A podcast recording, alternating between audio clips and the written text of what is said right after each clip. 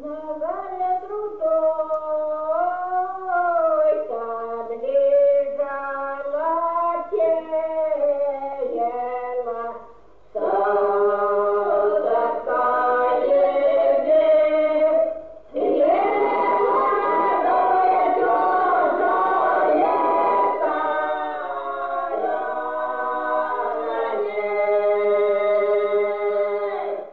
Здравствуйте, с вами снова Общество анонимных любителей русской истории. Этот выпуск мы записываем 19 февраля, и у нас есть острое ощущение, что история повторяется. Разворачивается параллельно нашим рассказам о ней. Так, конечно, происходит всегда, но в России такое чувство иногда в некоторые моменты настигает нас с особенной остротой. Мы еще не знаем, что будет сейчас. Глядя в окно, мы видим густой мокрый снег, мы знаем, что началась эвакуация жителей из э, ЛНР и ДНР. Во что это выльется, никто не знает, и вполне возможно, что ни во что. Царь нашей горы вообще склонен рождать мышей, и тогда мы это вырежем. Но если все будет не так, я хочу завершить свое приветствие стихотворением. Мы выходим на площадь, замерзшая детвора, в идиотских шапках с малиновыми носами. Не отваги топтаться, ни доблести проиграть, только писк обреченной искренности. Часами мотыльково клубимся, зная, уйдем ни с чем. И на этот раз, и на следующий. Но скоро. Скоро нами пальнет земля, прицелившись половчей, чтобы с мясом вырвать засовы, выбить засоры, чтобы сбросить уже врунишек и палачей. Будет морем смеха, шутихой, свирепым танцем, то, что было ручьем речей. Посшибает, как кегли в витрины в коронном зале. Это я говорю, говоритель. Все будет так. Если кто-то внезапно отпер глаза и замер от укола прекрасного. Это надежный знак. Это отрывок из стихотворения Дана Сидерос. Оно называется «Пророк». Ему уже почти пять лет. Что ж, иногда приходится ждать дольше, чем хотелось бы. История бесконечно многообразна. И все-таки в основных своих паттернах она склонна повторяться. Поэтому даже если стихами я кого-то не убедил, мы продемонстрируем вам соответствующие параллели. Здравствуйте, с вами снова Общество анонимных любителей русской истории. Мы пьем кофе с сиропом и обсуждаем истоки русской революции. Сегодня меня будут звать Пафнутием, а вопрос мне задает условно Илья. И я попробую его сегодня раскрутить на разговор, потому что публика жалуется, что меня слишком много. Здравствуйте, дорогие слушатели. Отдохнем немножко от трупов. Последние несколько выпусков э, у нас было по трупу в каждом. В этом выпуске не будет. Во всяком случае, конкретных трупов. Возможно, будут какие-нибудь абстрактные. Потому что история России вообще штука довольно печальная. Итак, до сих пор а мы дошли до начала 70-х годов, мы, то есть революционеры, пытались сделать революцию как-то сами по себе. Мы раз от раза ждем от народа каких-то выступлений, приуроченных каким-то изменениям в законодательстве и в положении крестьянства. И каждый раз наши ожидания обманываются. Потому что на самом деле мы реально знаем о народе очень мало и представляем его себе примерно с той же точностью, как жираф представляет себе Антарктиду. Потому что а, наше революционное движение в основном представлено людьми с образованием, и в основном даже с высшим образованием. Соответственно, это, во-первых, в основном горожане, во-вторых, это представители образованных классов. И прежде всего дворянство, конечно, и разночинцы. Между ними встречаются уже выходцы из крестьянства, но это все-таки практически единичные явления. В частности, таким был Андрей Желябов. И, естественно, таким выходцем из крестьянства был и пользовался этим своим происхождением, позиционировал себя именно так Нечаев. Засулич свидетельствует, э, что во время Нечаевской истории в таком человеке в силу одного его происхождения готовы были допустить всевозможные свойства и качества и уже заранее относились к нему с некоторым почтением. Сыны народа были еще тогда большой редкостью. Сколько-нибудь значительном количестве крестьяне и мещане по происхождению стали появляться в среднеучебных заведениях только после реформы. И в 69 году еще очень немногие окончили образование. И от них готовы были ожидать и нового слова, и всяких подвигов. Да и самый народ представлялся в то время неизмеримо в более мифическом свете, чем впоследствии. Соответственно, люди, которые ожидали крестьянской войны в самом ближайшем будущем, о самих крестьянах не имели практически никакого представления, вплоть до того, что они их плохо понимали. Говорили они на одном языке, это уже не те времена, когда все дворянство повально говорило исключительно по-французски. Но тот русский язык, на котором разговаривали крестьяне, в целом для образованных людей был часто мало понятен. А как выглядели и как мыслили крестьяне, мы надеемся сегодня рассказать. И, собственно, ожидания от крестьянства велики, а попытки войти с ним в какой-то контакт предпринимались разве что единичные. Об одной мы уже упоминали, это Герман Лопатин с его рублевым обществом, но она кончилась ничем. Еще одна попытка, скорее даже не вступить в контакт с народом, но хотя бы как-то узнать настроение в деревне, предпринималась э, кружком Натансона, будущими чайковцами, э, в 69-70 годах, когда ряд членов кружка отправилась по деревням, чтобы выяснить, протестный потенциал крестьянства и нашла его небольшим. На этом, собственно, исчерпываются практически все попытки понять и изучить э, в, в поле, э, в реальных условиях, что же думает и чем живет крестьянство, народ. Но надежды по-прежнему на него возлагались очень большие. Но, естественно, собственно, все 70-е, 80-е годы, все практически надежды революционных сил, кружков возлагаются именно на крестьянство. И так будет до тех пор, пока не созреет марксизм и Ленин, который пойдет другим путем и будет ориентироваться на рабочий класс, на рабочих. А между тем, мы уже рассказывали про идеологические течения лавристов, букунистов и якобинцев, бланкистов. Все они, кроме бланкистов, зовут интеллигентную публику революционеров идти в народ. Они делают это, представляя себе по-разному цели и задачи, идущих в народ. Но зовут уже давно. Первым звал еще Герцен в 1961 году после студенческих волнений по поводу закрытия Петербургского университета. Зовет в народ и Бакунин. В своей прокламации несколько слов к молодым братьям в России. Это произведение, написанное в Нечаевский его, так сказать, период, но от этого оно не становится менее убедительным. В народ зовет Петр Лаврович Лавров, которого Герман Лопатин вывез за границу, и теперь он там является ведущим идеологом оппозиции. Но Лавров в своем стиле представляет себе хождение в народ в таких очертаниях. Передовая образованная публика имеет долг перед народом в силу того, что весь прогресс, все развитие этой публики куплено ценой труда именно тех людей, к которым они должны идти. Идти к ним, они должны для того, чтобы передать им знания и принести им тот прогресс, которого сами они добились за счет народного труда. Революционеры должны обучить народ, обучить его так, чтобы народ осознал, к чему он должен прийти, какое общество и какое государство должно быть построено. Здесь я довольно неосторожно употребил слово «государство», и мне придется поправиться. На самом деле большинство народников хотя и не всегда четко представляют себе идеал общественного строя, который должен сложиться после социалистической революции, в целом к идее государства относятся скептически. И речь идет об анархическом устройстве общества, то есть о союзе самоуправляемых общин трудящихся. Напротив, Бакунин зовет в народ делать бунт, учить народ. Ничему не надо. Да мы и не можем его ничему научить. Потому что мы сами не умеем перестраивать общество по социалистическому образцу. И скорее даже народ умеет это больше, чем интеллигенция, потому что крестьяне, крестьянская община – это готовый зачаток социалистического общества. А бунтовать мы умеем еще, э, еще меньше, чем э, строить социализм. Поэтому давайте не будем делать вид, что мы слишком умные, и просто поднимем восстание.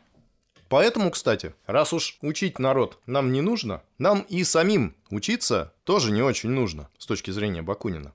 Поэтому стремление к получению дополнительных знаний углубленного какого-то образования, к чему с большим энтузиазмом призывает Лавров, с точки зрения бакуниста, во-первых, бесполезно, а во-вторых, даже вредно, потому что крайне велика вероятность, что получив специальное образование и добившись таким образом высокого положения в обществе, потенциальный революционер перестает быть таковым и занимает удобную нишу в уже сложившейся общественной иерархии.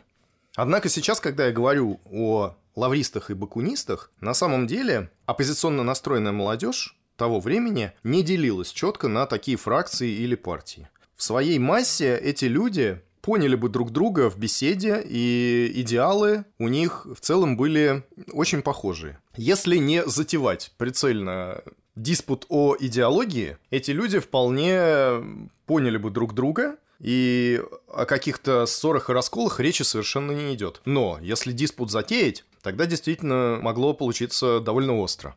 Об одном таком диспуте рассказывает Вера Фигнер. Это женщина, о которой мы будем говорить еще не раз. Женщина совершенно замечательная и достойная многих часов рассказов. Но сейчас, а речь идет о начале 70-х годов, Вера Фигнер находится за границей в Швейцарии и учится там в университете. Учится медицине. Потому что в России женского образования высшего не существует. Итак, цитата. На лекции минералогии Бардина, сидевший рядом со мной, сказала – Приходите сегодня в 8 часов в Пальменгов. Там будет собрание студенток. Когда в назначенный час я пришла, человек 50 были уже в сборе, и собрание открылось под председательством жены врача-студентки Эммы. «Мы собрались, чтобы обсудить вопрос об организации женского феррейна», – заговорила Идельсон. Изящная молодая женщина, инициатор нашего созыва. Целью феррейна должно быть научиться говорить логически – Обыкновенно на собраниях женщины не выступают. И хотя часто имеют знаний не меньше, чем мужчины, но не умеют ими пользоваться и молчат, не решаясь спросить слова. Как более привычные ораторы говорят одни мужчины. Но ведь все дело в практике, если мы будем собираться одни, то скоро научимся как следует владеть речью. Поэтому я предлагаю основать Феррейн, в член которого принимались бы только женщины. Мы будем на собраниях читать рефераты, лекции и обсуждать различные темы. Когда не будет мужчин, каждый из нас сможет высказаться. Третье заседание нашего Феррейна вышло крайне бурным. На обсуждении стоял вопрос в то время очень жгучий. Как при социальной революции быть с современной цивилизацией и культурой? Что давали они в прошлом и что дают в настоящем большинству человечества, трудящимся массам? Надо ли сохранить или разрушить эту цивилизацию и культуру? Под влиянием идей Жан-Жака Руссо и в особенности Бакунина, одни со всей решительностью объявили, что цивилизация должна быть разрушена – так как в течение всех веков она служила на пользу только привилегированному меньшинству и являлась орудием порабощения народных масс. Пусть при разрушении существующего строя погибнет и она, бесследно. Человечество от этого не проиграет. На развалинах уничтоженного разовьется новая культура, расцветет новая цивилизация, но они будут достоянием уже не кучки паразитов, а всех трудящихся, на костях и крови которых создавались существующие теперь культурные, научные и художественные ценности. Другие с жаром возражали, защищая приобретение человечества, добытые путем тяжких жертв. Разрушить надо не цивилизацию, а тот экономический порядок, при котором все блага достаются только верхам общества – Будем, говорили они, стремиться к неспровержению современного экономического строя и к водворению социалистического, при котором массы будут пользоваться всем, чем теперь пользуются только привилегированные классы. Спор разгорался. Вместо правильных прений все заговорили разом, разбились на группы, которые с ожесточением разрушали и защищали цивилизацию. Шум и крик достигли невероятной степени. Никто не обращал внимания на колокольчик, все хотели сказать свое слово и не давали сказать его другим. От волнения у одной из спорщиц пошла кровь носом, но это нас не остановило.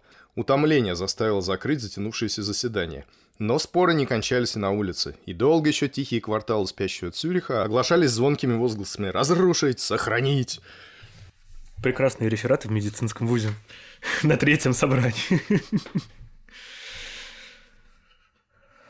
Ну, давайте разберемся, как на самом деле живет народ. К кому мы пойдем? Потому что все наши идеологи предлагают нам идти в народ. Другие способы мы попробовали. Мы дождались 63 -го года, крестьянской войны не случилось. Мы дождались 70 -го года. Тоже ничего. Надо идти. К кому же мы пойдем? Ну, для начала давайте обрисуем общую картину, что в стране изменилось за 10 лет реформ. С момента отмены крепостного права прошло примерно столько. Для того, чтобы составить впечатление об этом, мы будем опираться в основном на свидетельские показания двух лиц. Первое лицо – это человек по фамилии Врангель. Фамилия многим знакома, но это не тот Врангель, которого знает большинство, а его отец. Врангель, известный большинству, это, естественно, белый генерал, один из последних лидеров белого движения. Его отец, Николай Егорович Врангель был младшим ребенком в знатной дворянской семье, которая, несмотря на свое происхождение, занималась предпринимательством. У него получилось занять э, очень выгодную позицию в качестве наблюдателя за происходящим. Он провел свое детство в России еще при Николае I, затем выехал на учебу за границу и вернулся в самый разгар реформ, когда крепостное право было уже отменено. Таким образом, он успел составить э, впечатление и о Николаевской России, и о том, что творилось в России в разгар реформ, и о русской эмиграции за границей, кстати. Николай Егорович Врангель оставил воспоминания, которые называются «От крепостного права до большевиков». Писал он их уже после Октябрьской революции в эмиграции. В целом, к российским властям Николай Егорович, несмотря на принадлежность свою к господствующим классам, относился весьма критически. Но все же к разным императорам он относился по-разному. Ну и, разумеется, Николай Егорович Врангель никогда не был революционером. Хотя он был захвачен энтузиазмом, который был свойственен молодежи того времени, времени великих реформ, он, как и многие другие, стремился послужить своей стране, своему государству, но довольно быстро был разочарован в реальных возможностях сделать это. Второй человек, на мнение которого мы будем опираться, это Петр Кропоткин. Мы в двух словах уже о нем упоминали. Это человек, который тоже происходит из очень знатного дворянского рода.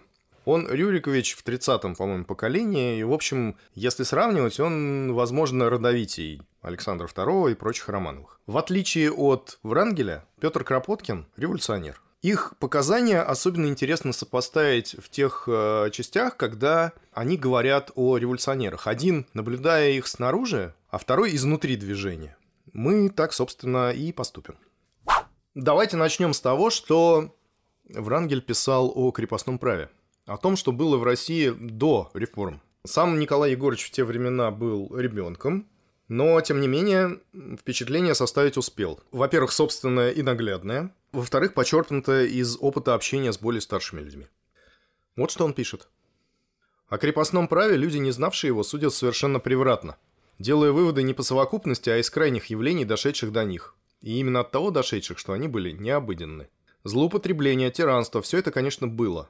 Но совсем не в такой мере, как это принято представлять сегодня. Даже и тогда, во времена насилия и подавления самых элементарных человеческих прав, быть тираном считалось дурным, и за злоупотребление закон наказывал. И если не всегда наказывал, то, по крайней мере, злоупотребление запрещал – Жизнь крепостных отнюдь не была сладкой, но и не была ужасной в той мере, как об этом принято писать сегодня. Ужасной она не являлась, впрочем, только потому, что в те темные времена народ своего положения не осознавал, воспринимая его как неспосланную свыше судьбу, как некое неизбежное, а потому чуть ли не естественное состояние. Крепостной режим был ужасен не столько по своим эпизодическим явлениям, как по самому своему существу – Тут Врангель говорит о крепостных мужиках, которые не осознавали своего положения. Но ту же самую мысль можно повторить применительно к любому времени и любому общественному классу. В России и, наверное, в любой стране мира. Точно так же и сегодня. Бабушка, которая на кассе в супермаркете пересчитывает мелочь, попробуйте спросить ее, что она думает о центральной власти. Попробуйте. Представить, что она вам ответит. Как вы думаете?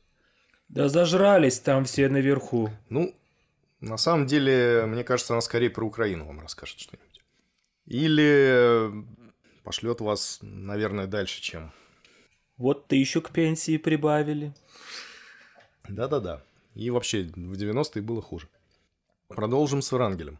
Я не оговорился, употребляя выражение «крепостной режим» вместо принятого крепостное право. Последнее имеет в виду зависимость крестьян от своих владельцев. Но не только крестьяне были крепостными в то время. И вся Россия была в крепости. Дети у своих родителей, жены у своих мужей, мужья у своего начальства, слабые у сильных, а сильные у еще более сильных, чем они. Все почти без исключения перед кем-нибудь тряслись. Разница между крепостными крестьянами и барами была лишь в том, что одни жили в роскоши и неге, а другие в загоне и бедноте. Но и те, и другие были рабами, хотя многие этого не осознавали. Я помню, как на одном званом обеде генерал, корпусный командир, бывший в первый раз в этом доме, приказал одному из гостей, независимому богатому помещику, которого он до этого никогда в глаза не видел, выйти из-за стола. Какое-то мнение, высказанное этим господином, генералу не понравилось. И этот независимый человек, немедленно покорно подчинился. Крепостной режим развратил русское общество и крестьянина, и помещика, научив их преклоняться лишь перед грубой силой, презирать право и законность. Режим этот держался на страхе и грубом насилии. Оплеухи и затрещины были обыденным явлением и на улицах, и в домах. Розгами драли на конюшнях, в учебных заведениях, в казармах, везде. Кнутом и плетьми били на торговых площадях. Палка стала при Николае Павловиче главным орудием русской культуры. Я родился и вращался в кругу знатных, в кругу вершителей судеб народа. Близко знал и крепостных.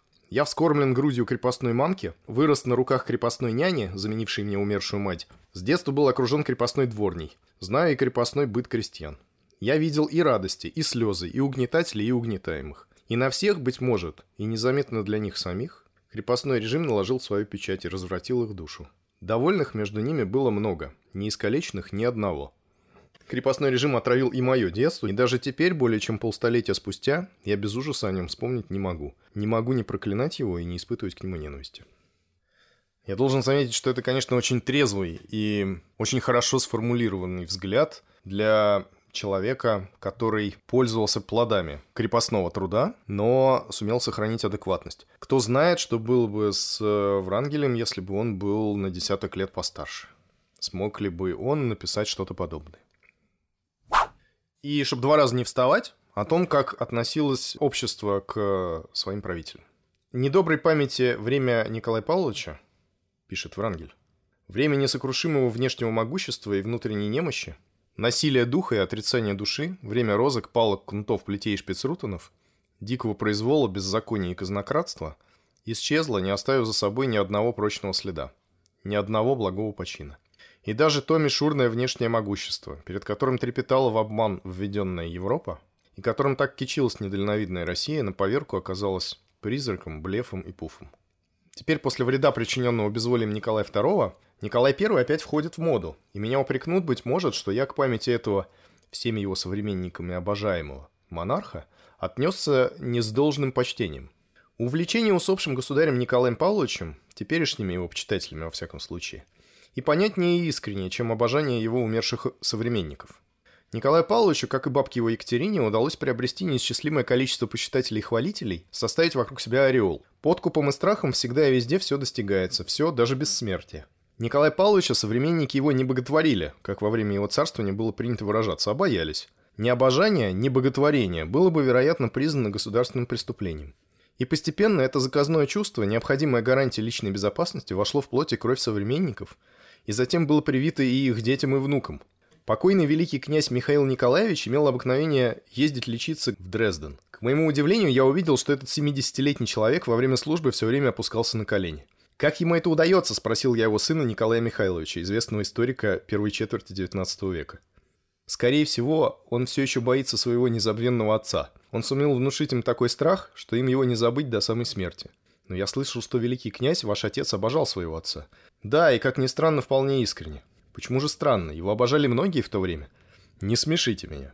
Эту точку зрения внука Николая I, не желая того, подтвердил уже немолодой генерал-адъютант Алексей Илларионович Философов – бывший флигель-адъютант Николай Павлович и воспитатель сыновей великого князя Михаила, который при всяком удобном и неудобном случае с восторгом рассказывал о том, как вся Россия боготворила покойного государя. Однажды, довольно неудачно, он в подтверждение своих слов привел случай, доказывавший чуть ли не в мемуарах противное. Государь гулял около Зимнего дворца, поскользнулся и упал. И моментально вся набережная до самого летнего сада опустела. Все испугались и попрятались по дворам кто куда мог. «Помилуйте, Алексей Илларионович», — сказал я, — «при чем же здесь любовь? Просто боялись, чтобы с досады кого-нибудь не разнес. И разнес бы. Беда, коль сердитому ему под, попадешься под руку.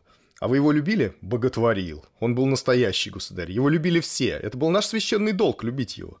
Тот же Философов является хорошим примером того, как долго не покидал людей страх. Как-то раз, вскоре после покушения на Александра II, он сказал мне, «Не понимаю, от чего происходят все эти покушения против этого хорошего царя. А ведь в прошлое царство них не было совсем, и в голову ничего подобного никому не приходило. «А чего ж не приходило?» – сказал сын Дмитрий. «Совсем недавно князь забыл его фамилию и рассказал мне о таком случае. Чепуха, этого не было». «Да я и сам этому не поверил. Старики часто говорят чепуху. Но он мне сказал, что ты можешь это подтвердить, поскольку был там. Я ничего не знаю, это неправда».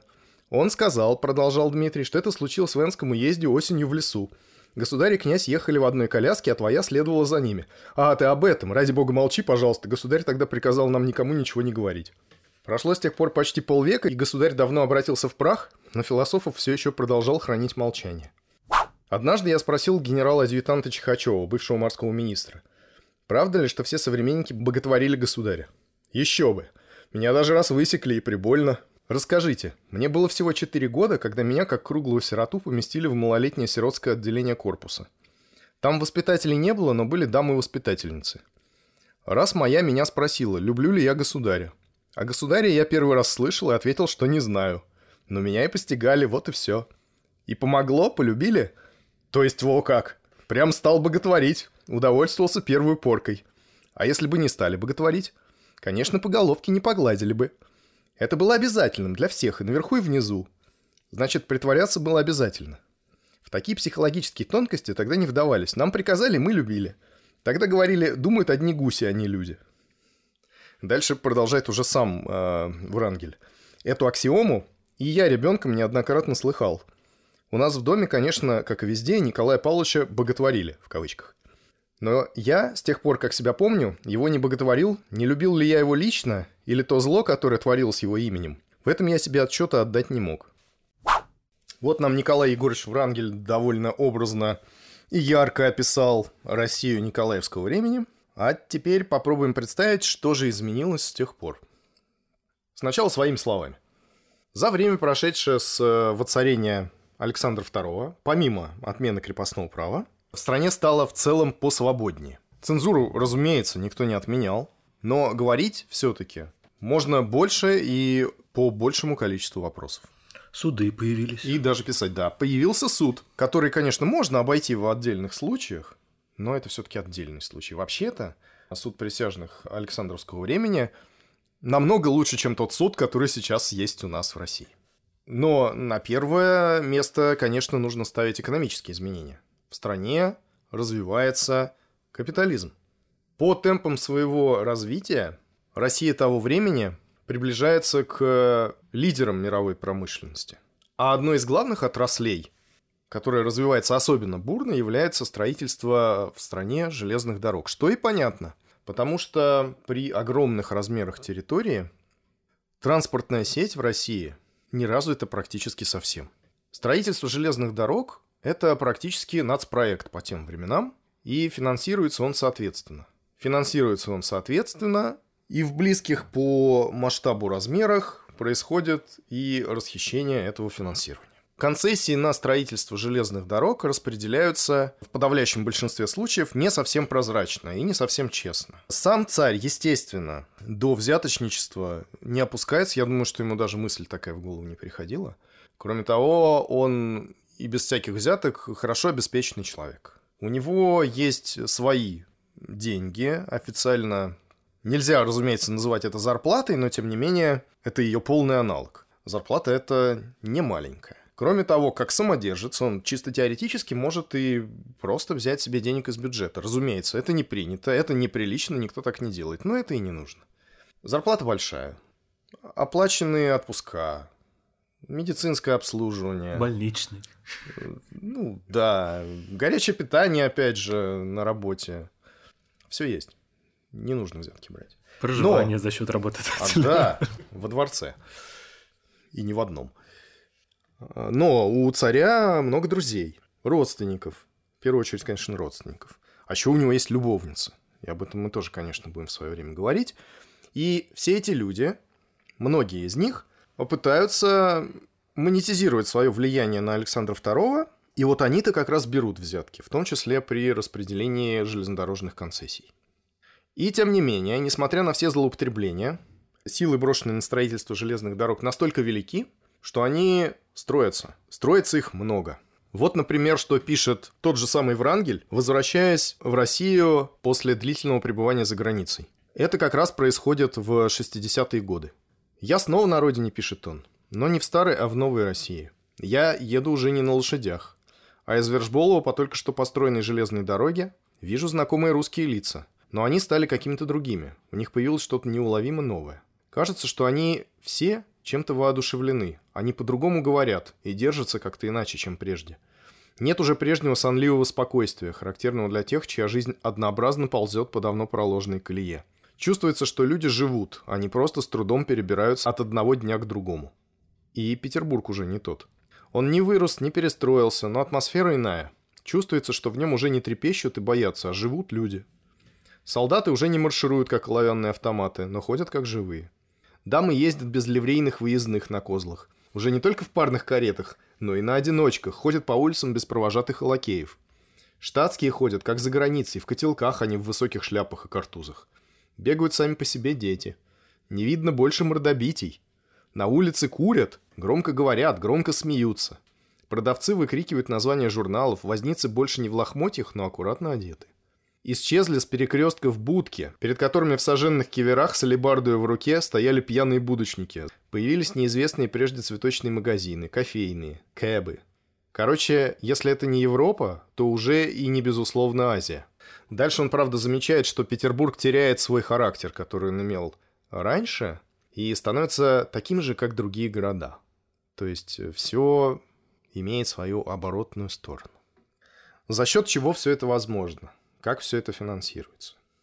Ну, источников, конечно, много, все сложно, и в двух словах этого не перескажешь. Но вообще такая попытка индустриализации, относительно мягкой, финансируется, конечно, за счет того же крестьянства. Кроме того, и дворянство далеко не в полном составе вписалось в новую экономическую ситуацию.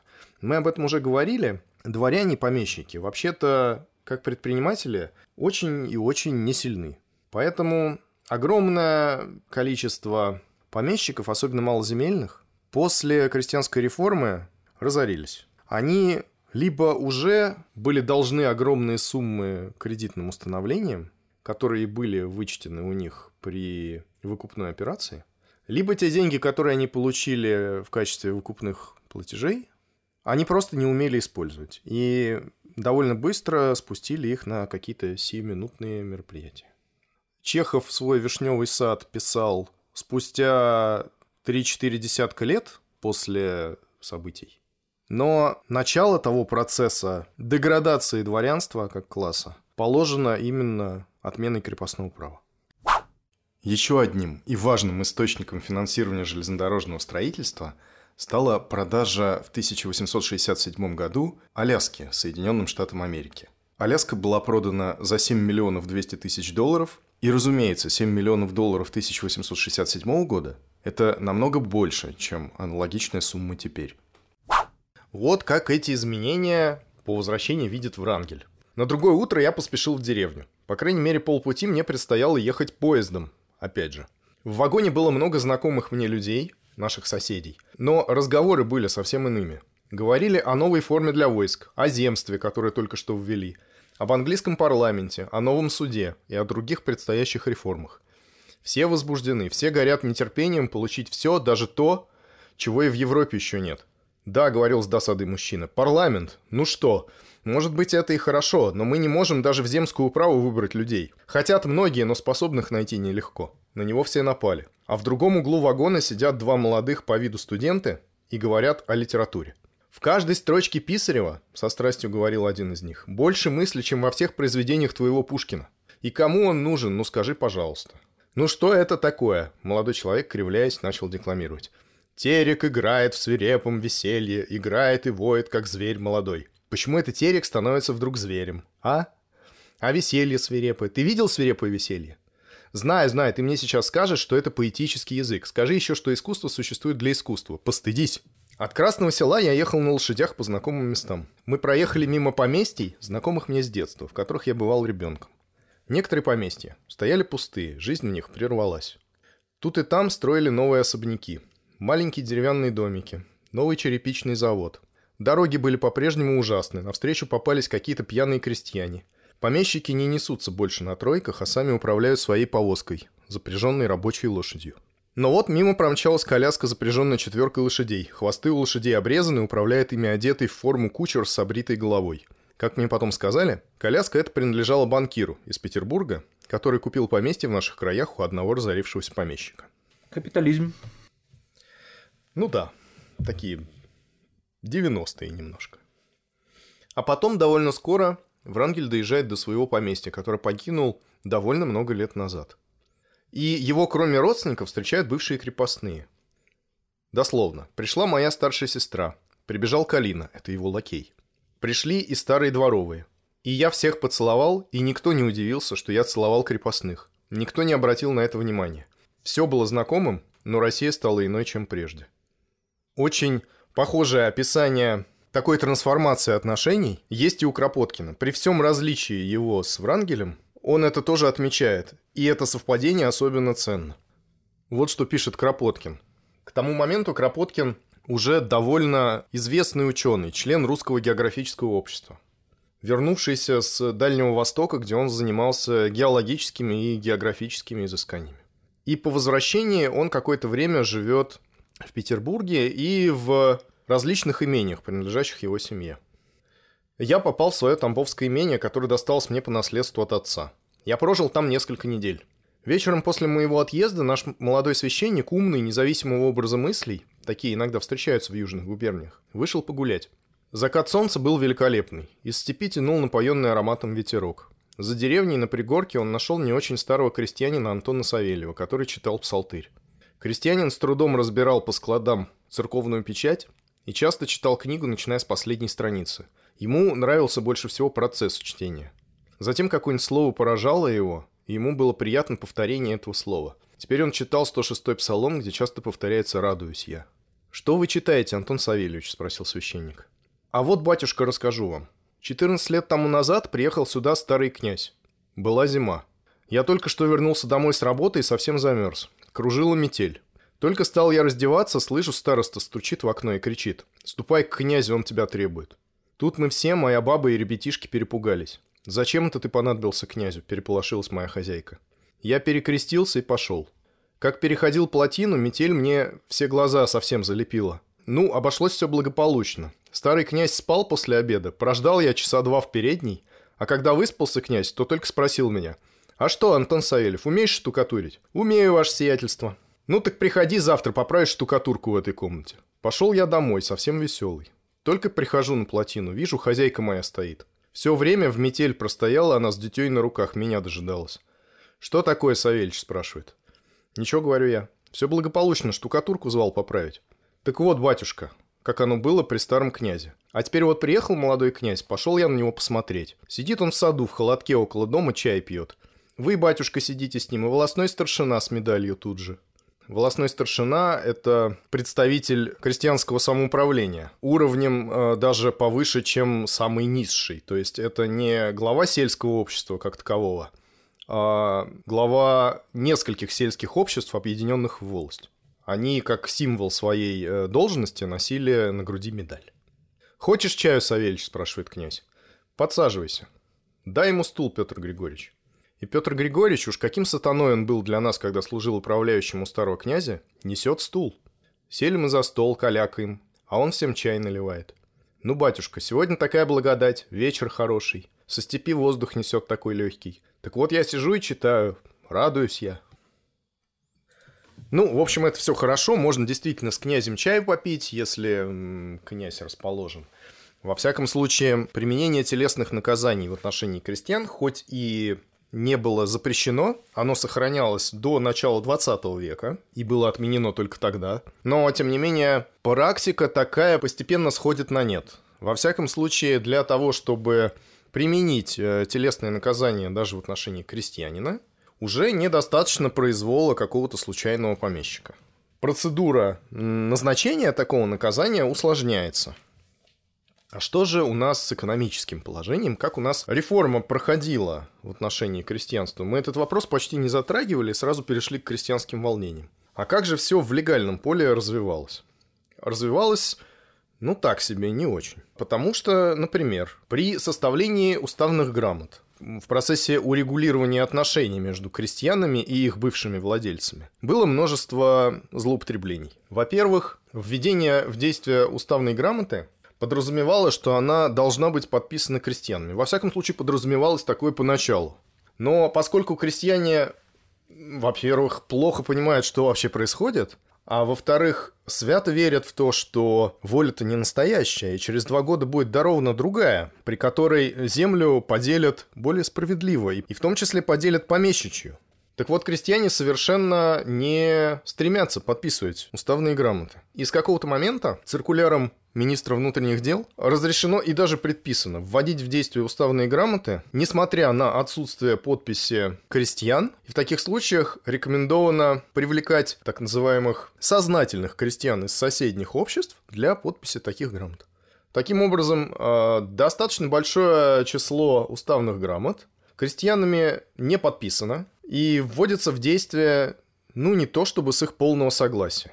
Больше того, в огромной массе случаев уставные грамоты составляются и вводятся в действие под прямой угрозой физического наказания крестьян. А самое главное, что при наделении крестьянских обществ землей размер наделов по сравнению с дореформенным временем значительно сокращается. При том, что выкупные платежи, которые призваны заменить собой прежний оброк и барщинную работу, остаются, ну, как минимум на прежнем уровне. Они вообще не привязаны к доходности земли, а вычислены исходя из размеров оброка, который получал помещик в дореформенное время. Общий процент уменьшения крестьянских наделов рассчитать сложно, потому что Россия страна большая – были попытки вычислить такие проценты для отдельных местностей, и если пробежаться по отдельным уездам, черноземных, нечерноземных губерний, от уезда к уезду процент уменьшения крестьянских земель варьирует примерно от 15 до 30 даже процентов. То есть это весьма существенное уменьшение. Кроме того, не всегда речь идет о выделении крестьянам земли должного качества никто не стремился лучшие свои земли отдать крестьянскому обществу. Практиковалась э, такая вещь, как отрезки. Разверстка земли э, в бывшем имении между крестьянами и помещиком организуется таким образом, что отрезки, которые забирает себе помещик при превышении крестьянским наделом максимального лимита, расположены таким образом, чтобы крестьяне были вынуждены арендовать часть помещичьей земли для своего ежедневного хозяйственного функционирования. Допустим, сами крестьянские усадьбы находятся по одну сторону узкой полосы земли, принадлежащей помещику, а пахотные поля с другой стороны от этой полосы. И... В обход не поедешь. Да. И ты должен арендовать эту землю, какой-то проезд через нее организовывать, фактически за любую сумму, которая тебе будет назначена. А если, не дай бог, твоя корова зайдет на помещичью землю и что-то там съест лишнего, Одуванчик. Одуванчик, например. То вчинит тебе за это помещик штраф. И Либо размер палок. этого штрафа тоже, в общем, ограничен только его фантазией. Так что не везде можно попить чай с князем, если ты крестьянин. Князья тоже разные бывают. Но мы, собственно, подошли э, к самому интересному. Мы же собирались говорить о настоящих мужиках. Как там мужики-то себя чувствуют? На самом деле? Есть ли вообще э, революционерам за что бороться? Страдает ли крестьянство? Чувствует ли оно себя страдающим? Тут мы возвращаемся опять к тому вопросу, который Врангель нам подчеркивал, о том, что крепостные не осознавали тяжести своего положения. И бабушка в супермаркете тоже его не осознает. И, разумеется, мужики, о которых мы сейчас будем говорить, точно так же положение своего не осознавали. Забегая вперед, да, все эти мужики свято верят и с большим нетерпением ждут черного передела, то есть распределения всей пахотной земли, в том числе помещичьей, между теми, кто непосредственно землю обрабатывает. Но инициативу проявлять в этом отношении они совершенно не готовы и ждут черного передела от батюшки царя. Как ману небесную. Ну, ну, то есть царя все любят и на царя надеются. К нему относятся как к сакральной фигуре. То есть не, не то, что даже любят, Следующая сила после Бога. Тут даже о любви речи не идет. Это данность. Наверное, так. Ну вот как... Давайте мы попробуем все-таки расшевелить Илью, условно. Как ты себе, Илья, представляешь русского крестьянина? Как он выглядит? Чем живет? Что читает? Чем интересуется? Не совсем чистый эксперимент, я понимаю, потому что я давал, я давал ему читать мои конспекты. Но все равно. Расскажи. Крестьянин, значит, эм, В лаптях. Мгм. Ну, что там у них из одежды? Рубаха такая длинная. Что он ест? Репу, картошку. Мгм. Чем он вообще занимается? Ну, как? Как он пашет землю? Чем? Сахой. Сахой, хорошо. А что такое саха? Ладно, давай- давай- давайте по порядку.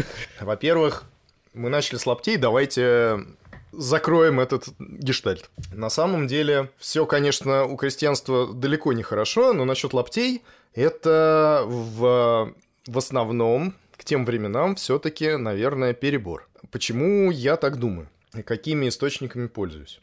Источники на самом деле не идеальные, но идеальных нет. Зато в последние годы 19 века э, князем Тенишевым было организовано этнографическое бюро с целью изучить быт русских крестьян центральных российских губерний. Это примерно те люди, которые нас больше всего интересуют в нашей истории. С этой целью этнографическим бюро был выпущен вопросник, который представляет собой довольно объемную брошюру, в которой перечислено множество вопросов, касающихся различных сторон жизни крестьянина. Как экономических, так и бытовых. Вопросов, касающихся верований, касающихся демонологии, религии, фольклорных каких-то проявлений, песен, поговорок. Сама по себе только брошюра с вопросами представляет собой не самую тонкую книжку. На вопросы этой брошюры отвечали не сами крестьяне, а корреспонденты, грамотные, врачи, семинаристы. Те люди, которые жили в деревне и в силу своей грамотности могли заниматься такой работой. Работа эта этнографическим бюро оплачивалась. Анкет было прислано более полутора тысяч штук, и это огромный материал для исследования. Но все-таки подчеркну, это исследование было проведено спустя 30 или больше лет после, Отмены крепостного права. после отмены крепостного права и вообще тех, э, тех лет, о которых мы сейчас рассказываем. Причем за эти годы страна довольно быстро и активно развивалась, поэтому в те годы, о которых мы говорим, все было еще хуже, чем тогда, когда Тенишевский проект изучал русских крестьян. Так вот, То есть кожаную обувь уже в те времена крестьяне могли себе позволить. Обувь – это, наверное, один из немногих моментов, которые лучше, чем мы могли бы ожидать. Согласно тенишевским анкетам, в большинстве случаев фигурируют все-таки сапоги. Хотя лапти тоже из употребления вышли не окончательно. И все-таки они встречаются уже так, эпизодически. Больше того, в одежде крестьян к тому времени, то есть к концу 19 века, к последним самым его годам, появились фабрично изготовленные ткани. Я думаю, что первые пореформенные годы об этом еще нельзя было говорить, и в основном речь шла о домотканных каких-то. Материях. Да. Теперь давайте о технологическом уровне. Чем крестьянин на самом деле пашет землю? На самом деле ты прав, землю он в основном пашет сахой. Саха – это орудие довольно примитивное. Сейчас землю пашут плугом, как мы все знаем, хотя и не очень себе представляем в основном, в чем же, собственно, отличие. Отличие, на самом деле, в том, что плуг э, слой земли, пласт земли переворачивает вверх ногами при вспашке.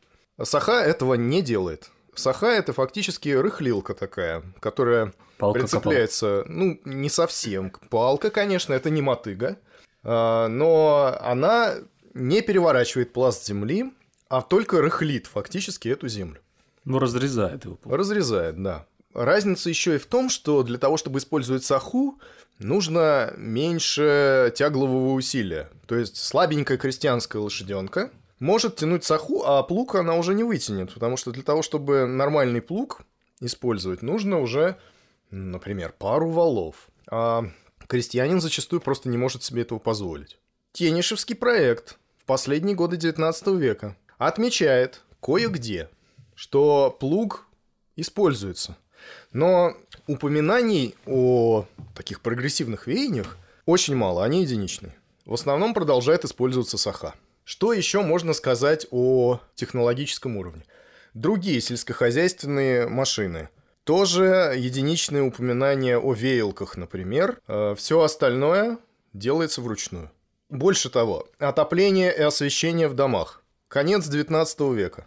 В большинстве случаев освещение осуществляется керосиновыми лампами. Но наряду с ними до сих пор существует лучина и светец. Я думаю, что будет вполне справедливо утверждать, что в годы после крестьянской реформы такая практика была, если не повсеместной, то намного более широко распространенной, чем на рубеже веков. Вот, например, корреспондент из Псковской губернии отвечает на вопрос Тенишевского проекта об освещении в избе. Форма ответа, кстати, была свободной, и корреспондент мог писать так, как ему нравилось, и часто довольно пространно. Освещение страдает большими недостатками. У большинства крестьян освещение производится лучинную, вставленную в светец. Светец состоит из древка, поставленного перпендикулярно на деревянный крест, как в святочной елке. В верхней части древка находятся один или два железных трезубца, куда и вставляется лучина. Лучина, конечно, производит страшную копоть и даже затемняет свет огня. Ламп в деревне очень мало, свечей совсем нет. Еще одно изменение, которое корреспонденты этнографического бюро отмечали на рубеже веков как прогрессивное. Вот пишет корреспондент из Пашихонского уезда, это Ярославская губерния. В жилище крестьян, хотя больших изменений и не произошло, но перемены все-таки есть. Черная курная изба все более и более вытесняется белой. Не только состоятельные крестьяне, но и крестьяне среднего достатка начинают свои чистые горницы, а иногда всю избу, оклеивать бумажными обоями. Что такое у нас белая изба? Белая изба? Не знаю, я знаю только баня белая и черная. Да вот то же самое и изба. Которая с трубой. Да, видимо. вот белая изба – это которая с трубой. Как следует из этой записи, которая сделана, повторяю, через 30 лет после тех времен, о которых мы говорим, значительная часть крестьян жила в избах, которые топились по-черному. Причем речь идет о Ярославской губернии, где леса, в общем-то, не так уж мало. А почему, собственно, разговор идет о лесе? Да дело в том, что преимущество топки по-черному – это меньший расход дров. Улица не топится, да, все тепло в избе остается. Ну, во-первых, тебе не нужно, конечно, покупать кирпич и городить сложную конструкцию с дымоходом, а во-вторых, ну или по важности, наверное, все-таки, во-первых, да, тебе нужно потратить меньше дров, чтобы протопить избу. Да, у тебя будет копоть, но дрова-то вообще-то денег стоят, а лес крестьянам при наделении их землей доставался не так уж часто. Еще хуже ситуация должна быть в степных и южных черноземных губерниях, потому что там с дровами еще хуже, и топили зачастую вообще не древесиной, а соломой. Соответственно, там этот вопрос должен стоять еще острее. А, кстати, да. Э, расскажи, пожалуйста, как ты представляешь себе крестьянскую избу? Крестьянская изба. Ну, это сруб. Угу. Там четырех или пятистенный. Так. Ну, крышу, не знаю, соломы, наверное, крыли. Вряд ли была жестяная крыша у крестьянина. Там сени. Как это вообще выглядит? Из чего сделан пол? Есть ли потолок? Что из мебели? Пол, наверное, и есть, но как бы пол, по идее, находился достаточно близко к земле. Ну, то есть фундамента вряд ли, фундамента не было у избы. То есть это были какие-то цокольные бревна, и на них лежал пол. По поводу потолка не уверен, но мне кажется, что был, скорее всего. Хотя, если топили по черному, то, может быть, и не было. Чтобы там, Когда топят по черному, там делают э, потолок не сплошной, а из э, специальных досок, которые называются полавочники, между которыми оставляется зазор. Подразумевается, и уходит что... под крышу дым, да? Подразумевается, да, что дым уходит под крышу и весь находится выше этих полавочников. Ну, так, конечно, не совсем, не совсем всегда получается. А, значит, э, как на самом деле? В основном, да. Несмотря на то, что строевой лес, потребный на строительство изб, дорог и не всегда доступен, все-таки в основном полы в избах есть. Э, однако в единичных случаях, в частности по Тульской губернии, встречается вот такое упоминание. В избах полы большей частью земляные, которые ничем не смазываются и служат источником грязи, пыли и сырости. Тем более, что в избах зимой находятся телята и ягнята. Это, кстати, касается не только Тульской губернии с земляными полами, но и многих других мест, где полы были. Следовательно, о какой-либо опрятности не может быть и речи. Не в лучшем виде представляются и деревянные. Моются они только четыре раза в год. Метутся хотя и чаще, но толку, конечно, от этого немного. Двери покрыты слизью от сырости, с потолков каплет, стены пестрые. Посуда содержится довольно опрятно, моется, по крайней мере, ежедневно. Баня обыкновенно топится недели через две. Через такой же промежуток времени меняется и белье. Купаются редко, вследствие того, что река находится в трех верстах. Тут сразу много всего, помимо того, что у нас в избе нет пола, а там еще и сельскохозяйственные животные в ней присутствуют. Ну, это землянка, да? Земля, э, изба без пола – это землянка. Землянка – это яма. Ну, это просто сруб, стоящий непосредственно на земле, пола в нем нет, фактически. Ну, это просто утоптанная земля. Возможно, застеленная соломой в некоторых случаях. Хорошо. Но это все-таки э, не всегда. В большинстве упоминаний полы все-таки есть. И больше того, их регулярно, ежедневно метут. Но касательно чистоты в крестьянских избах, все настолько кромешно, что я вот могу что-нибудь самое... Подобрать несколько самых э, замечательных извлечений из ответов корреспондентов разных губерний, как в крестьянской избе жилось. Вот из той же Тульской губернии, например, подряд читаю. Из насекомых в избах водятся в большом изобилии прусаки, тараканы, блохи, клопы. На самих крестьянах насекомых незаметно, по крайней мере, не бросается в глаза.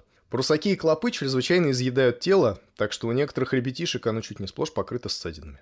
Да, и э, касательно частоты мытья. Как у нас вообще с баней? Есть ли она? Ну вот, как мы видим в Туле, э, есть. Но так на самом деле далеко не везде. Я бы даже сказал, в подавляющем большинстве случаев в крестьянском дворе бани нет. И все мытье производится внутри русской печи. Если кто не знает, есть такой способ. Можно истопить печь. И залезть внутрь после этого, туда человек поместится, там можно помыться. Правда, как отмечают многие авторы, качество такой помывки оставляет желать, потому что... Главное к стенам не прикасаться. Ну, можно подождать, конечно, когда она чуть-чуть остынет, но да. Нет, я имею в виду, она же в саже. Да, будешь, во-первых, немножко в саже, но это еще не страшно. Дело в том, что у тебя теплой воды будет, как правило, мало. И ну, ты просто не отмоешься после двух недель интенсивной сельскохозяйственной работы в условиях внутренности русской печи и ограниченного количества воды. Кстати, как насчет мыла? Я, если честно, точно не знаю, но подозреваю, что мылом как таковым крестьяне не пользовались. Ну, скорее всего, был какой-то ну, да. заменитель. Ну да. Вот еще насчет содержания избы. Пашихонский уезд. Изба обыкновенно метется раз в сутки, но пол в избе бывает большей части настолько грязен, что имеет не белый, а черный цвет. Помывается пол только перед большими праздниками. Главной причиной неряшливости и грязи в избе является то обстоятельство, что в избе местные крестьяне держат и различных животных – телят, куриц, ягнят. В черных курных избах, где дым из печи свободно расстилается по всей избе, не может быть, конечно, и речи о чистоте и опрятности. Различного рода насекомые – тараканы, клопы, блохи, вши, мухи – обычные обитатели крестьянской избы, и очень часто хозяева даже не принимают никаких мер к их истреблению. Кухонная посуда моется редко и плохо. Некоторые, например, крестьянки, никогда не моют ложек ни после обеда, ни после ужина. Все равно тараканы обчистят, говорят в случае такие хозяйки в свое оправдание. Есть поговорка «ложки вымыла, овощи вылила, чашки вымыла, в горох вылила, со стола скребла, пироги спекла». Такая избушка Бабы-Яги. Живность всякая. А омовение рук и лица делается крестьянами, как известно, весьма часто. Не умыться по утру крестьянин считает грехом. Грехом точно так же считается садиться за стол пить и есть, не вымыв руки. К сожалению, это часто омовение рук, весьма похвальное с гигиенической точки зрения, представляет из себя не омовение, а какую-то пародию на омовение. Умывающий помочит руки водой, разотрет грязь на руках и вытрет руки грязнейшую тряпицу. Точно то же самое должен сказать и об омовении лица – Вместо полотенец для обтирания лица употребляются грязнейшие тряпицы, которыми утираются все члены семьи. О деревенской печи, заменяющей в нашей местности баню, мы говорили уже ранее, и теперь говорить не будем. В смысле очищения тела от грязи печь дает очень мало. Нужно в довершение всего прибавить и то обстоятельство, что пищей крестьяне пользуются нечасто, обыкновенно раза в два в месяц, никак не более. Поскольку корреспонденты Тенишевского бюро были разными людьми и по-разному относились и к своей работе, и к своим подопечным, часто видно разное настроение в ответах. Так, например, корреспондент из Череповца об опрятности пишет следующее. В избах нашей местности соблюдают опрятность. Каждую субботу пол моется. Метут пол не один раз в день. Перед большими праздниками Рождество, Пасха моют стены, потолок, палате, всю кухонную принадлежность, белят печи и прочее. Наблюдают также и за чистотой посуды. Сами моются в бане, которые топят почти каждую субботу. Летом в страдную пору бани топить некогда, тогда на реке моются. После бани надевают чисто белье, но, несмотря на это, блохи, клопы, тараканы – обычные жильцы в крестьянских избах. Из домашних насекомых водятся в избах тараканы, мухи, клопы и блохи. В каждой избе все эти насекомые водятся. В иных избах бывает так много тараканов, что стены за печкой сплошь все покрыты тараканами. С этими насекомыми так свыклись крестьяне, что никакого внимания на них не обращают, если они ползают по столу во время еды и попадают в суп или в щи. С тараканом теплее жить, говорят крестьяне. Вкуснее щи. Крестьяне больше брезгуют, если в куш не попадает муха. Таракан – животное чистое, ест хлеб – а муха всякую падаль, говорят крестьяне. Поэтому крестьянин не брезгует таракан. Если уж чересчур много их разведется, тогда крестьяне зимой вымораживают их.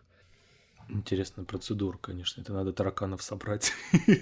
И на улицу как, как вымораживают тараканов. Очень просто. Вся семья переходит в другую избу, а эту а, просто не топят. А эту не топят. Бани совершенно неизвестны почти крестьянам Пашихонского и Любимского уездов. В местностях Даниловского уезда, прилегающих к Пашихонскому, царит в крестьянской жизни классическая грязь. Это я цитирую корреспондента. В теплой воде при мытье в печи, пишет он, соблюдается величайшая экономия. Взрослый человек расходует на себя не более полуведра тепловатой воды. Этим количеством он ухитряется вымыть себе и голову, и все тело. Если мы примем во внимание ту грязную обстановку, при которой живет местный крестьянин, скученность людей в душных и тесных избах – если мы обратим внимание на массу черной грязной работы, какую приходится нашему крестьянину исполнять почти ежедневно, то мы с полной уверенностью можем сказать, что при вышеописанном способе омовения тела главнейшее назначение бани, очищение кожи от грязи, достигается далеко недостаточно. Кстати, мухомор действительно не просто так называется мухомором. Вот крестьяне, например, Псковской губернии с целью избавления избы от мух оставляют в ней запеченные мухоморы, облитые сметаной. По поводу одежды продолжим. С лаптями и сапогами разобрались. Мужчины летом в Тверской губернии в будничное время носят домотканный суконный или холстинный халат, э, кафтан. В праздничное время белый овчинный тулуп или армяк с овчинной поддевкой. Женщины летом в будничное время носят крашеный сарафан. Причем по состоянию на конец 19-го, начала 20 века сарафан – это уже уходящая натура. Когда мы говорим о по реформенных годах, сарафан вот это, наверное, как раз самое то для праздничного времени. Обувь у мужчин и женщин в будничное время – лапти, плетеные из лык, или чуни, плетеные из веревок. Еще хуже. Но все-таки в большинстве случаев упоминаются сапоги. А что мы едим? Да, едим. Это интересно. Ты говоришь картошку и что еще? Репу. Репу. Горох, да. что выросло Сейчас на, на огороде у себя, то и едим. Ну, в основном действительно так. Но э, и в огороде у нас действительно картошка растет на тот момент и составляет значимый компонент крестьянского питания. Из муки, наверное, они все-таки что-то делали. Я бы даже сказал, в основном они ели хлеб, зерно. Ярославская губерния. Семья среднего достатка. 8 ноября понедельник, день скоромный, то есть не постный. Поутру завтрак из черного хлеба с картофелем. Обед. Щи из кислой капусты со сметаной, картофельный суп. Картофель, ячная крупа, сметана, мука. Картофель, жареный в сале. На второе. И разведенное молоко. Вечером чай. Ужин тот же, что и обед, но без жареного картофеля. 9 ноября, вторник, день скоромный. Поутру завтрак из черного хлеба с картофелем. Обед. Щи из капусты с забелой. Картофель, жареный в сале. Пшенная каша, разведенное молоко. Вечером чай. Ужин тот же, что и обед. 10 ноября, среда. День постный. По утру завтрак. Черного хлеба и соленых грибов. Обед винегрет. Картофель, соленые огурцы, соленые грибы и постное масло. Картофельный суп, картофель жареный, пшенная каша. Как вечером, в девчатах прям. Вечером чай. Ужин тот же, что и обед. 11 ноября, четверг. День скоромный. Поутру завтрак из горячих сочней с творогом. О, прям праздник. За обедом картофельный суп, брюковница, каша, кислое молоко. Вечером чай. Ужин тот же, что и обед, но без молока. Это Ярославская губерния была. Ну, то есть крупы были, а картошка. Ну, в основном картошка, да, и крупы. Да, пшенка. Вот Мясо, кстати, прозвучало. ни разу не упомянуто. Из белка есть только молоко и творог в сочных. Сметана, да. Ну, сметана это в основном жир. Причем осень для крестьянской семьи, а речь шла о ноябре, вообще-то наиболее обильное в плане пищи время. Только что поспел новый урожай. Мы еще не экономим продукты и зерно для следующего года. А кроме того, может идти речь о забое какой-то скотины. То есть мясо, по идее, должно быть. И нельзя сказать, что оно совсем нигде э, не появляется и не упоминается корреспондентами. Есть такие упоминания, но все-таки белковое питание у крестьян явно было недостаточным. Ну вот странно, что курятины нет и яиц.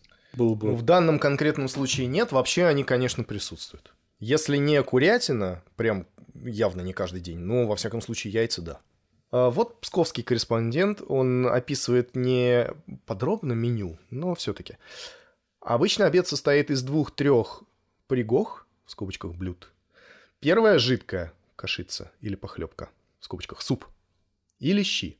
Второе каша, гречневая или ячменная. Жареный картофель с салом, молоко с творогом. Замечательно, что при большей или меньшей возможности варят два жидких кушания. То есть подают в один обед и суп и щи. Приправами служит один только лук и ржаная мука, которую заливают в арку. Суп-пюре получается. Ну, типа того что-то, да. Почти все крестьяне питаются квасом с луком, а более бедные тюрей или мурой, то есть хлебом с водой. Простая пища. Очень однообразно. Круглый год крестьяне едят постный суп или щи со снитками или ботву. На второй подается гречневая каша или жареный картофель с конопляным маслом. Пошехонье. Главную основу пищевого удовольствия местного крестьянина составляет хлеб. Недаром говорят сами же крестьяне «хлеб да вода – молодецкая еда». В бедных крестьянских семьях, где приварку бывает мало, хлеба съедается положительно невероятное количество. Вторым по важности растительным продуктом является картофель, разводимый в настоящее время крестьянами в значительном количестве. Тверская губерния – Зубцовский уезд. Ежедневная пища крестьян состоит из щей, похлебки и картошки, и изредка каши. Изредка. А если есть молока? Приправами являются яйца, масло, мука и лук. Сообразно со временем года пища меняется мало. Всегда три кушания. Исключение из этого составляет осеннее время, когда крестьяне режут лишнюю скотину и употребляют ее в пищу. И рождественский мясоед, когда коровы, отелившись, дают больше молока, и крестьяне употребляют его гораздо больше, чем в другое какое время. Осенью же те из крестьян, у которых своей скотины для резания нет, покупают мясо на рынках – но только если оно дешево. Вообще же мясо употребляется только по осени, с покрова, а иные позже. В большие храмовые праздники. Иные в рождественский мясоед. У богатых бывает оно и летом, но круглый год не ест мясо никто. Во все же остальное время едят хотя и три кушанья, но постные, разве только побелят, если есть сметана или молоко. Во время постов бывают тоже три кушанья – щи, похлебка и картофель. Часто, впрочем, прибавляется четвертое – окрошка из кваса, лука и огурцов. Скудной пищей считается тогда, когда не только забелить нечем, но даже приходится экономничать в капусте, картофеле и хлебе. Можно продолжать еще долго, но, в общем, меню отличается у них от губернии к губернии не очень сильно. Картошка, крупа и немного молока. А как у нас крестьянин думает? Какой образ мысли ты считаешь характерным для русского крестьянина. Вот это, наверное, самое классическое время. Это вот самый такой, наверное, сказочный крестьянин, былинный практически. Только-только вот отменили крепостное право. Самый сок. Ну, учитывая то, что крестьяне у нас необразованные. Об этом мы сейчас еще поговорим. Ну вот о чем? Нет, вопрос. А, о чем, в принципе, он думает? Но он, думаю, что в основном думает о своих э, бытовых ну, смотри, проблемах. У него определенно нужно, наверное, подумать о религиозности. У нас же Россия православная страна, самодержавие, народность, церковь во главе угла. Как у нас с этим? Ну, соответственно, все принимает как э, волю Божью, все, что с ним происходит. Ну и довольно... Хорошо, давайте сузим вопрос. Как народная религия соотносится с православием каноническим? Соотносится ли она вообще с ним как-то? Ну, крестьяне ходят э, в ту же церковь, что и все. Крестьяне ходят в церковь, но не везде охотно. Хотя в большинстве случаев, безусловно, ходят. Как минимум, крестьяне обязаны туда ходить раз в год. В церкви имелась, например, такая форма отчетности, которая называется исповедная роспись. Для современных исследователей генеалогии это один из ценных источников.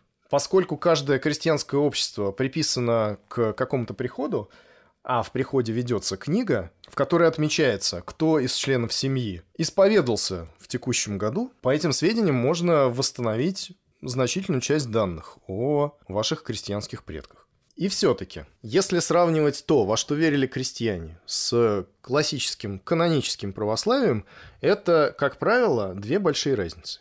Вот как пишут об этом современники. Как только ребенок начинает выговаривать слова, то в большинстве случаев его начинают уже приучать молиться. В некоторых семьях нередко можно видеть ребенка, который еще говорить-то путем не умеет, но уже лепечет молитву, крестится и кланяется в ноги. Хотя, видимо, не понимает, кому, так как кланяется и крестится иногда перед дверью, иногда перед человеком. Вследствие того, что детей приучают так рано читать молитвы, большинство чрезвычайно перевирает молитвы, не понимая их значения и смысла. Нередко даже взрослые, не обучавшиеся в школе, допускают такие искажения. Одна, например, женщина, обращаясь к Богородице, молилась так «Мать Пресвятая Богородица Антиния». Другая женщина при обращении к Богородице произнесла «Мать Пресвятая Богородица Варвара Великомученица». То есть, в общем, они не делают разницы Различия, да. между и очень часто можно встретить, что да, Бог равен иконе. То есть э, доска с изображением, собственно, олицетворяет божество. В основном при этом корреспонденты Тенишевского проекта отмечали, что крестьяне ходят в церковь чаще все-таки охотно и массово. И даже периодически жертвуют на нее, хотя и немного. Но тут надо отметить, что определенный объем сборов на церковь, как правило, входил в сумму мирских сборов, которые крестьяне делали на уровне сельского общества. И это был централизованный сбор, а не воля каждого конкретного жертвователя. И далеко не всегда крестьяне с охотой жертвовали на церковные нужды. Причем это тенденция, которая отмечалась и в крепостное время тоже. То есть когда на храме написано, что он построен на средства прихожан, не надо в 100% случаях думать, что эти прихожане скинулись на этот храм добровольно. Э, касательно отношения крестьян э, к священникам, к причту. Вот что нам пишут из Зубцовского уезда. Крестьяне и особенно мужчины редко ходят в церковь. Многие из них не бывают больше одного раза в год для причастия или в Пасху. А некоторые не бывают ни одного раза. Причин этого много – и дальность расстояния от церкви, и горячее время полевых работ, часто неудобство путей сообщения. Но главная причина – индифферентизм в деле веры, развившийся под непрестанным воздействием раскольников всевозможных толков и поведения духовенства. Кстати, очень многие корреспонденты из разных мест отмечают, что многие крестьяне крестились двумя перстами, при этом считали себя православными. Женщины, особенно девушки, это мы продолжаем сообщение из Зубцовского уезда, посещают церковь чаще мужчин – но и здесь можно заметить скорее нерелигиозные побуждения. Идя в церковь, народ приодевается в лучшие одежды и держит в церкви себя прилично и благопристойно. Кроме молитв в церкви, очень немногие молятся дома. Причина этого заключается в том, что почти никто не знает никаких молитв, за исключением Господи Иисусе Христе. И слава тебе, Боже, слава тебе. Школы не было в нашей деревне до 1898 года. Каких-либо молитв собственного составления тоже нет. И потому, если есть где домашняя молитва, то она ограничивается только поклонами и крестом, который при том складывается по-старообрядчески. Ну и, наконец, дошли до священников и причта. Отношения между крестьянами и духовенством самые скверные. Это, правда, исключение, подчеркну. Зубцовский уезд в этом отношении выдается. Обычно в большинстве сообщений подчеркивается, что крестьяне к духовенству относятся с почтением – а к конкретно к духовенству вообще относятся с почтением и уважают сан. А то, как они относятся к конкретным людям, священникам, уже зависит действительно от самих этих людей. Еще один аспект взаимоотношений крестьянства с духовенством. Дело в том, что духовенство живет непосредственно за счет тех денег, которые оно получает с крестьян за требы. То есть за религиозные обряды, которые оно выполняет. В частности, за крещение, венчание и отпевание. Поскольку на практике цену треб устанавливает священник на месте, это нередко приводит к прямым конфликтам между поставщиками услуг и потребителями. Тенишевский проект до нас донес несколько характерных историй о подобных конфликтах. Вот, например, сообщение с Новгородчины. Священники признают сан и почитают его, а личность в нем пользуется авторитетом настолько, насколько он сам заслуживает того. В большинстве случаев между ними имущественный антагонизм. Одни хотят побольше взять, а другие поменьше дать. Если крестьянин, например, сделал свадьбу, он отправляется к священнику и спрашивает, сколько батюшка возьмешь-то? Тот, смотря по состоянию, объявляет цену. Зажиточно уберут 5-6 рублей, средний крестьянин платит 4, а уж меньше 3 рублей ни с кого не берут. В третьем году у нас был такой случай. Пришел со своей невестой венчаться молодой бобыль. Он так был беден, что не только не мог сделать какого-нибудь стола, а не мог даже лошади нанять, чтобы приехать к венцу. А пришли пешком со своей невестой. Перед венцом священник у него спросил 3 рубля. Но у того было только 2. Как не упрашивал жених, обещая отдать потом один рубль, священник не соглашался в долг венчать. Те так и ушли невенчанные домой. Но это еще ладно. Можно, хоть и грех, жить и не повенчавшись. Но вот вам из Псковской губернии сообщение. Крестьяне с попами торгуются больше, чем на базаре. Был у нас такой случай. Принес мужик хоронить свою мать и поставил в церковь. Пришел священник и требует с него сначала деньги. А тот говорит, что денег нет. Я, батюшка, вам отдам после. А священник не верит в долги и говорит, пока деньги не принесешь, не буду хоронить. А мужик ему и отвечает, ну так что ж, пусть стоит, прощайте, батюшка, и пошел. А поп видит, что дело плохо, и кричит мужику, ну черт с тобой, воротись. Давай хоронить бабу, да смотри, сразу деньги неси, а пока давай твой кафтанишка. Но мужик не отдал залога, и деньги поп посейчас ждет. Очень важная, конечно, тема – это грамотность. Я обронил в свое время в выпуске про Казанский заговор, что грамотных крестьян не бывает. Я, конечно, погорячился, но давайте посчитаем. А посчитать по состоянию на 60-е и 70-е годы точно у нас не получится, потому что просто нет таких данных. Но по состоянию на границу веков данные есть, потому что была поголовная перепись населения Российской империи, в которой учитывалась грамотность. Так вот, по переписи 1897 года всего населения 125 миллионов 640 тысяч 21 человек. Из них грамотных 21,15. Ладно, в европейской России всего 93 миллиона 442 тысячи 864 человека. Из них грамотные 21 миллион с половиной или 22,9%. Из них мужчин грамотных 32,6%, женщин 13,6%. Из этого всего в сельской местности грамотных 17,41%, в европейской России в сельской местности 19%, из них мужчин 28,45% и женщин 10,29%. В общем, не такие страшные цифры, правда? Ну, 20% это немало, пятая часть. Но э, нужно отметить, что Александр II и к этому приложил руку. В 1874 году была отменена рекрутская система пополнения армии. У нас рекрутов больше не берут на 25 лет в армию, у нас вводится всеобщая воинская повинность. Все сословные. При этом для солдат становится обязательным обучение грамоте. И это, конечно, оказывает огромное влияние на грамотность крестьянского населения, потому что основная масса новобранцев это, конечно, крестьяне. И несмотря на этот несомненный прогресс, как мы видим, к рубежу веков грамотных крестьян оказывается в целом около 20%. Неплохо, но могло быть и лучше. Как крестьяне считают? Это тоже важно. Здесь у нас помимо э, сведений Тенишевского проекта, хотя в стандартном вопроснике был вопрос о методах счета, есть воспоминания современников э, событий, которые мы описываем. В частности, Энгельгард – это профессор Петербургского университета, который читал лекции, в том числе и в кружках самообразования, кроме университета, и за это был сослан в деревню. В своих письмах из деревни рассказывает, как неграмотный крестьянин, которому он доверил счетоводство в своем хозяйстве, вел учет. Иван грамоте не знает, писать не умеет. Между тем он заведует амбаром, принимает, отпускает хлеб, лен, сало, масло, крупу, жмыхи, считает летом сено, навоз, снопы и прочее, прочее. Счетоводство у меня в порядке, приход и расход всех работ записывается до малейших подробностей, и все это ведется мною при посредстве Ивана, который ежедневно подает мне счет по большей части предметов, а по некоторым подает счет в конце месяца. Все свои счеты Иван отмечает, зарезывая прежде на бирках, то есть на четырехгранных палочках, которые у него имеются отдельные для каждого предмета. А теперь он пишет карандашом на узких листочках толстой бумаги, употребляя особые письмена, кресты, палочки, кружки, точки, ему одному известные. Вечером, отдавая мне счет, Иван вынимает бумажку, долго ее рассматривает и, водя по ней пальцем, начинает. Застольную, муки 2 пуда, круп ячных 3 фунта, сала 1 фунт, солонин 15 фунтов и так далее. Писатель из народнической среды тоже Успенский, не тот, которого повесили на каторге в Сибири.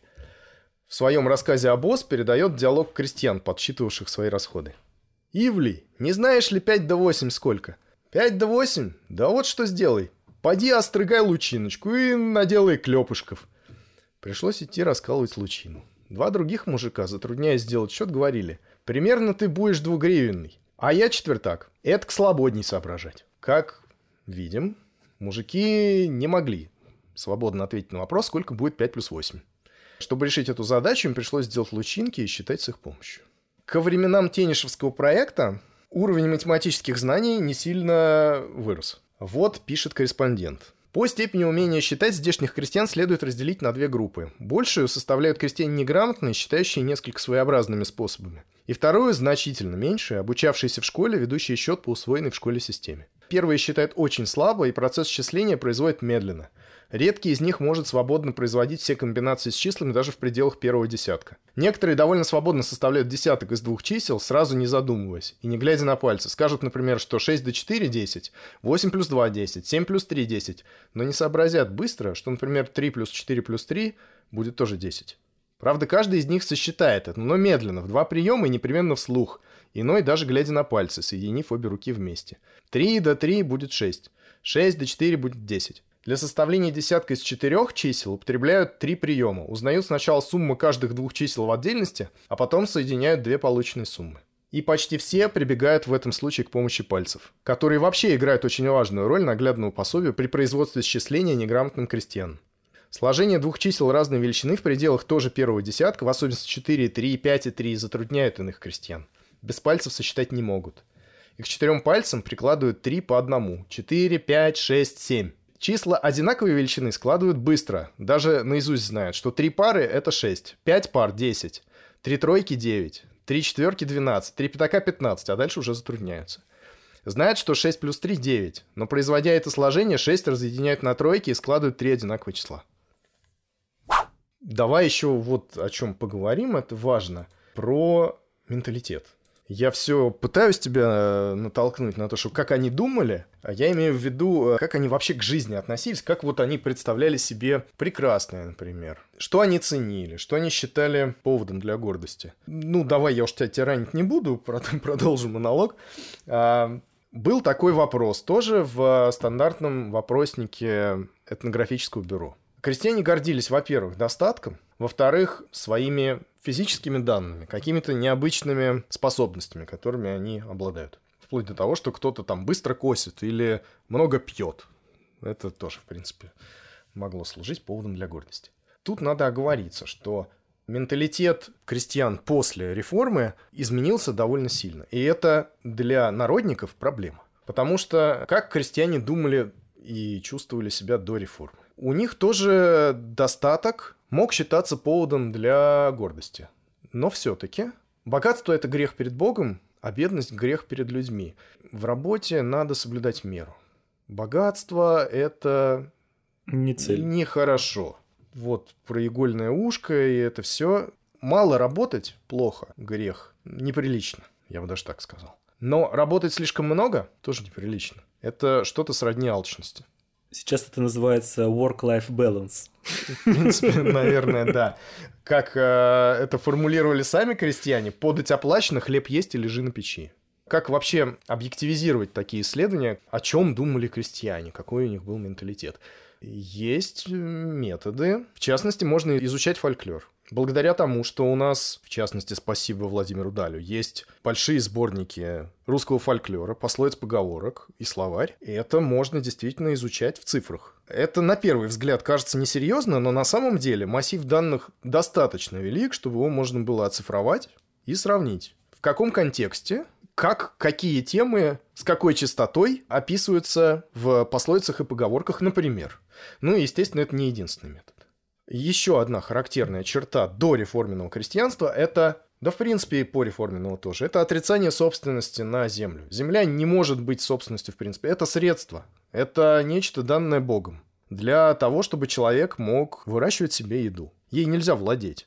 Это один из источников веры крестьян в грядущий черный передел.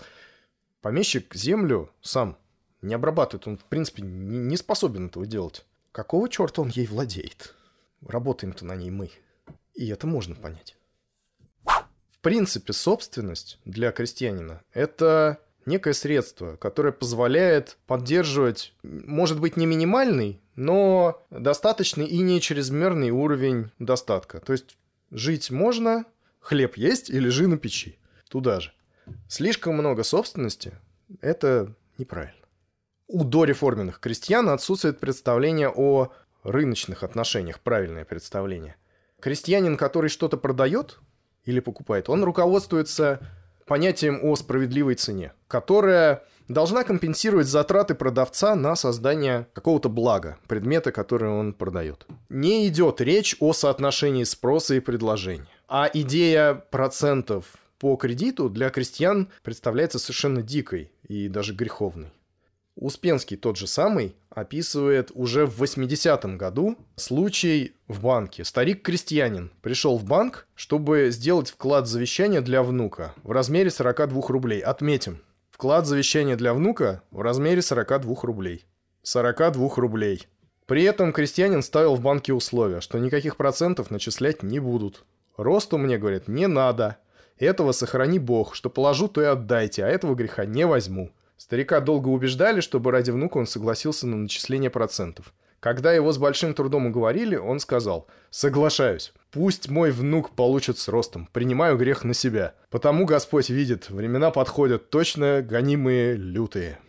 Вот так. Это уже пореформенные времена, но речь идет о старике. А после реформы все это меняется. В деревне растет индивидуализм. Происходит расслоение общины. Раньше у нас сверху была некая сила, которая в существенной степени всех уравнивала. Сейчас вроде бы тоже есть община, которая тоже должна осуществлять передел земли, но как-то само собой получается со временем, что земля концентрируется в руках нескольких наиболее успешных оборотистых хозяйственных людей в деревне. Не всегда это люди нечестные. И часто даже крестьяне уважали своих ведущих и богатых односельчан, если считали источники их дохода и средства его получения честными. Но, тем не менее, нужно признать, что слово «кулак» придумали не при Сталине. Кулак-мироед – это продукт крестьянской реформы. И, кстати, нужно признать, что это действительно далеко не всегда были приятные и честные люди. Что еще случается с крестьянством после реформы? До нее разделы в крестьянских семьях были очень строго регламентированы, и поскольку большая крестьянская семья, как правило, жила богаче и была доходнее для хозяина таким образом, разделы ограничивались. После реформы, хотя регулирование не прекратилось совершенно, тем не менее количество разделов выросло в несколько раз как минимум. И выделившиеся малые крестьянские семьи очень часто бывали недостаточно экономически устойчивый, и при малейшем кризисе, а кризисов случалось много, ближайший кризис к тем временам, о которых мы рассказываем и будем рассказывать в следующий раз, это Самарский голод начала 70-х годов, о котором писал Лев Толстой. При малейшем кризисе малые крестьянские семьи оказывались разорены. Формально крестьянин продолжает быть привязан к общине круговой порукой, но тем не менее при малоземелье, а при дроблении семей земли требуется на каждую новую общественную единицу. Таким образом, малоземелье нарастает. Разорившиеся крестьяне стараются покинуть общину и уйти на заработки. Либо в любое другое место, либо наняться в батраки своим более успешным односельчанам. Все это не лучшим образом сказывается на общинном, так сказать, духе, на который молятся наши народники. Община у нас разлагается, в деревню приходит капитализм. И те зачатки социалистического государства, которые видятся народниками в нашей деревне, довольно быстро разрушаются. Ну, давайте еще по Тенишевскому проекту. Просто что бросается в глаза, например. Например, как э, крестьяне относились к детям. Относились они к ним довольно легко. Потому что детей у них было много. В одной из анкет описан случай, когда к священнику, который, собственно, и был корреспондентом, пришла многодетная баба, и на вопрос о том, как зовут ребенка, с которым нужно было совершить некий обряд, она не смогла ответить, потому что у нее отшибла память, слишком много говорит их умения. Появление ребенка на свет встречается как благословение Божье, только в семьях зажиточных, и где детей немного. А в бедных семьях наоборот. Всяким лишним ребенком тяготятся, а потому появление нового члена в семье скорее считается наказанием Божьим. Недаром бабы, у которых детей много, в разговоре между собой говорят «Наказал меня, Господи, эткая уйма ребят, и смерти на них нет. Наших ребят и смерть, видно, боится». От себя добавлю, что если смотреть метрические книги, то есть книги о, об актах гражданского состояния, можно так сказать, которые велись в церквях, то даже на начало 20 века в Москве в обычной церкви в э, периферическом рабочем районе примерно две трети записи о смерти составляют дети первых лет жизни. Рождение двойни, конечно, еще неприятнее встречается, потому что с двойней надо больше ухода, а самой роженице приходится тяжелее. Меньше приходится присматривать за хозяйством. Да к тому же в рабочее время надо нанимать двух нянек. На самом деле, насчет нянек, как правило, в крестьянских семьях Младших детей нянчили более старшие, а более старшие это начиная примерно лет шести. На практике это сводилось к тому, что ребенок часто оказывался предоставлен сам себе. И э, я не буду цитировать сейчас записи Тенишевского проекта, но часто младенец пасся как-то сам по себе вместе и в перемешку с домашними животными. А когда он еще не мог э, ползать и пастись, то, например, я усугублю тему про чистоплотность.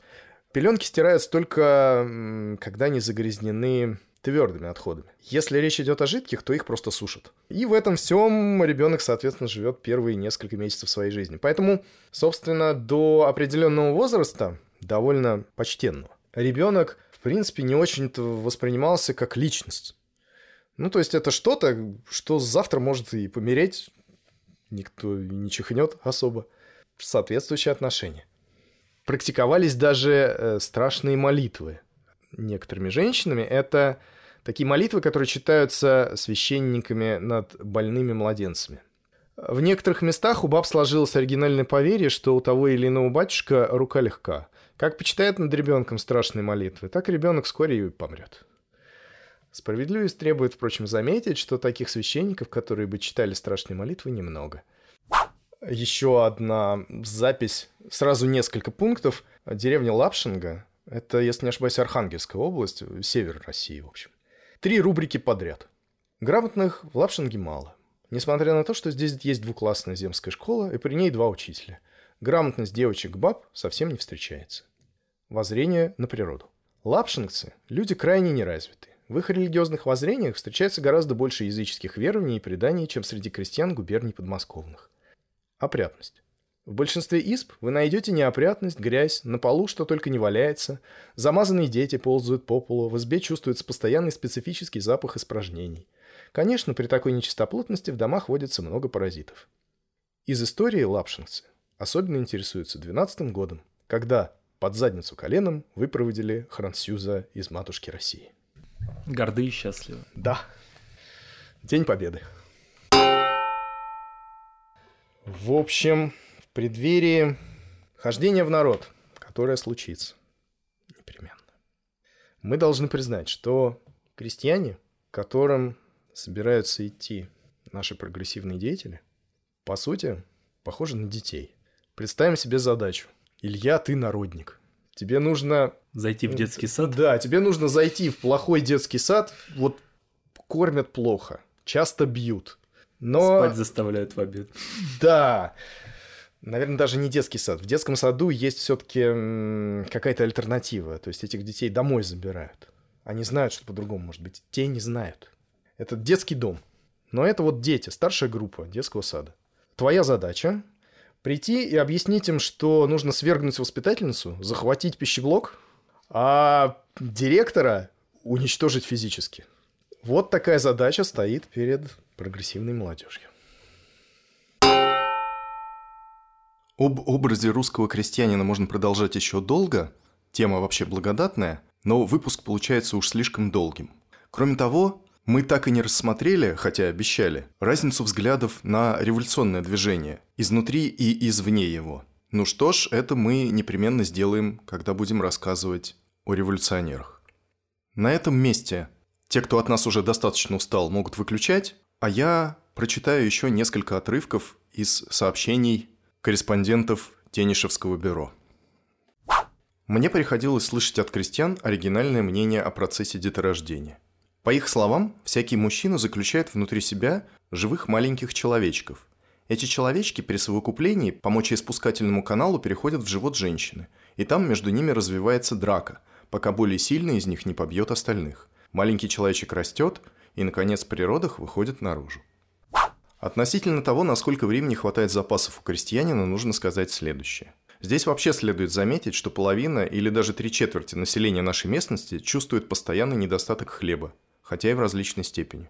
Вносить подати наши крестьяне считают своей священной обязанностью и в случае нужды прибегают к таким решительным мерам, как продажа последней коровы и даже лошади. Вообще нужно сказать, что вышеуказанные и подобные им паллиативные средства служат единственным источником существования наших крестьян – Запасных денег, как они выражаются, лежалых, или старинки, у них почти никто не имеет, а у кого есть 200-300 рублей, тот уже считается богачом. Грамотные крестьяне знакомятся с некоторыми сведениями из книжек, например, читают рассказы по истории, открытие Америки и прочее. Многие из крестьян знают, что открыл Америку Колумб. Недавно по поводу открытия Америки один борисовский крестьянин даже выиграл пари. На праздник в соседней деревне Хилюде между крестьянами зашел спор о том, кто открыл Америку – Крестьянин из другой деревни уверял, что открыл Америку Робинзон. О строении тела человека и отправлении разных организмов крестьяне имеют очень неточные представления. Впрочем, они в теле различают главные его части. Тело человека, по их представлению, состоит из таких главных частей – головы, грудины, живота, рук и ног. Знают, что в голове находятся мозги. Разделение внутренней полости на грудную и брюшную не знают, но знают, что внутри есть легкие, сердце, желудок – который часто называют требушиной, и кишки. Расположение этих органов объяснить не могут, а назначение их понятия крайне смутные.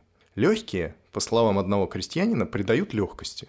Кабы не было легких, говорит он, так дышать тяжело бы было, а они дают легкости, и мы не слышим, как дышим.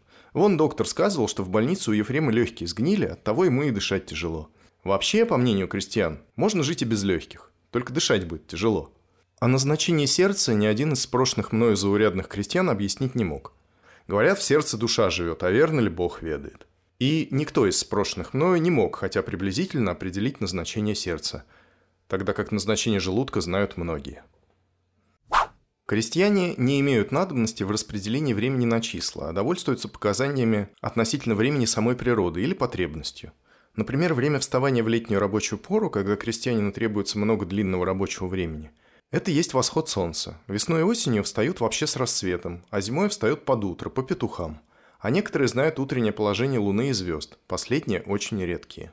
Полночь зимой определяется первым пением петуха, летом в страдную пору, да и вообще. Обедают по мере того, как утомятся от работы. Те крестьяне, у которых есть часы, в общем, понимают их устройство.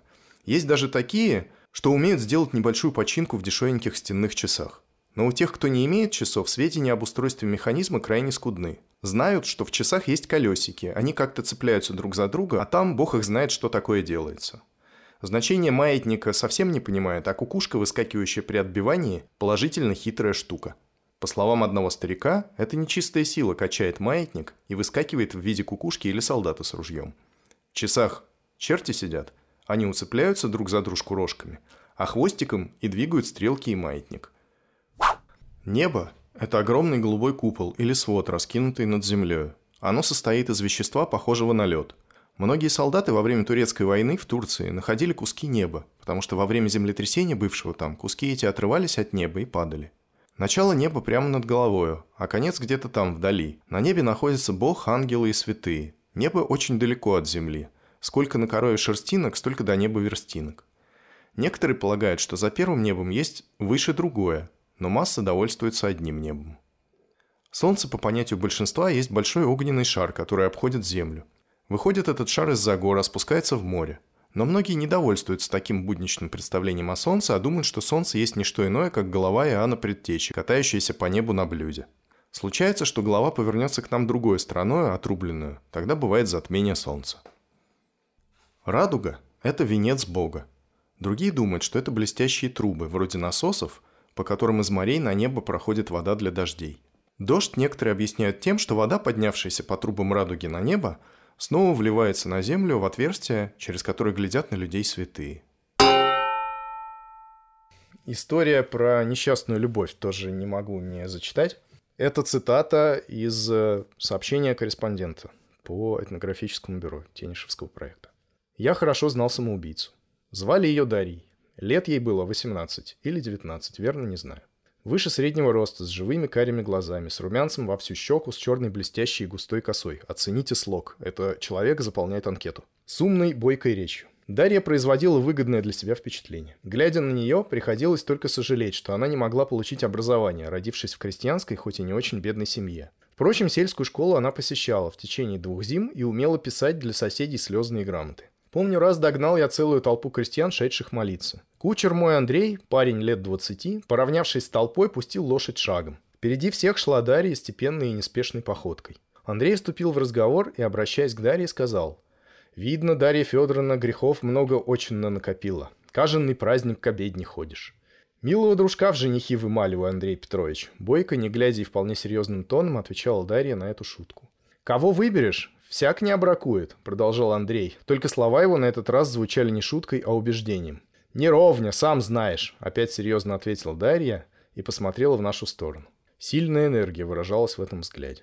«Это сумеет завоевать», — подумалось мне. В это время раздался звон к началу обедня. Я, боясь опоздать, попросил Андрея ехать быстрее. Он махнул вожжой, и мы скоро оставили спутников далеко за собою. На возвратном пути Андрей рассказал мне, что Дарья по мысли – лавочник из села, который ее также любит, Андрей начал свой рассказ сам. Ему, видно, доставляло удовольствие разговор о Даше, и мне показалось, что он сам влюблен в нее. С той поры и стал следить я за течением этой обыкновенной житейской драмы. Конца пришлось ждать недолго. Прошло одно только лето. Осенью того же года лавочник Сергей был принужден отцом жениться на богатой мещанке из города. Долго Сергей сопротивлялся, сначала хотел уехать в город, но боязнь лишиться наследства пересилила в нем любовь к Даше, и он дал свое согласие, хотя будущая жена и была лицом корява, а умом тупа. Недолго колебалась Даша. Скоро после свадьбы Сергея нашли ее мертвую в авине. Качалась она на поясе, перекинутом через перекладину. От прежней красоты остались одни только волосы.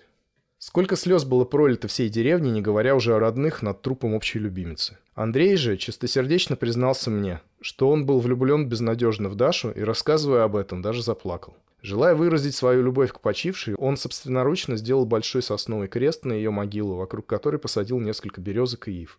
Но у всякого своя драма. И скоро забыли бедную убивицу. Андрей утешился в ту же зиму. Только мать часто посещает одинокую могилу в самом далеком западном углу на погосте – Подолгу плачет она, упавшая на землю, и нельзя слышать и переносить без боли этих стонов и воплей. Очень литературно.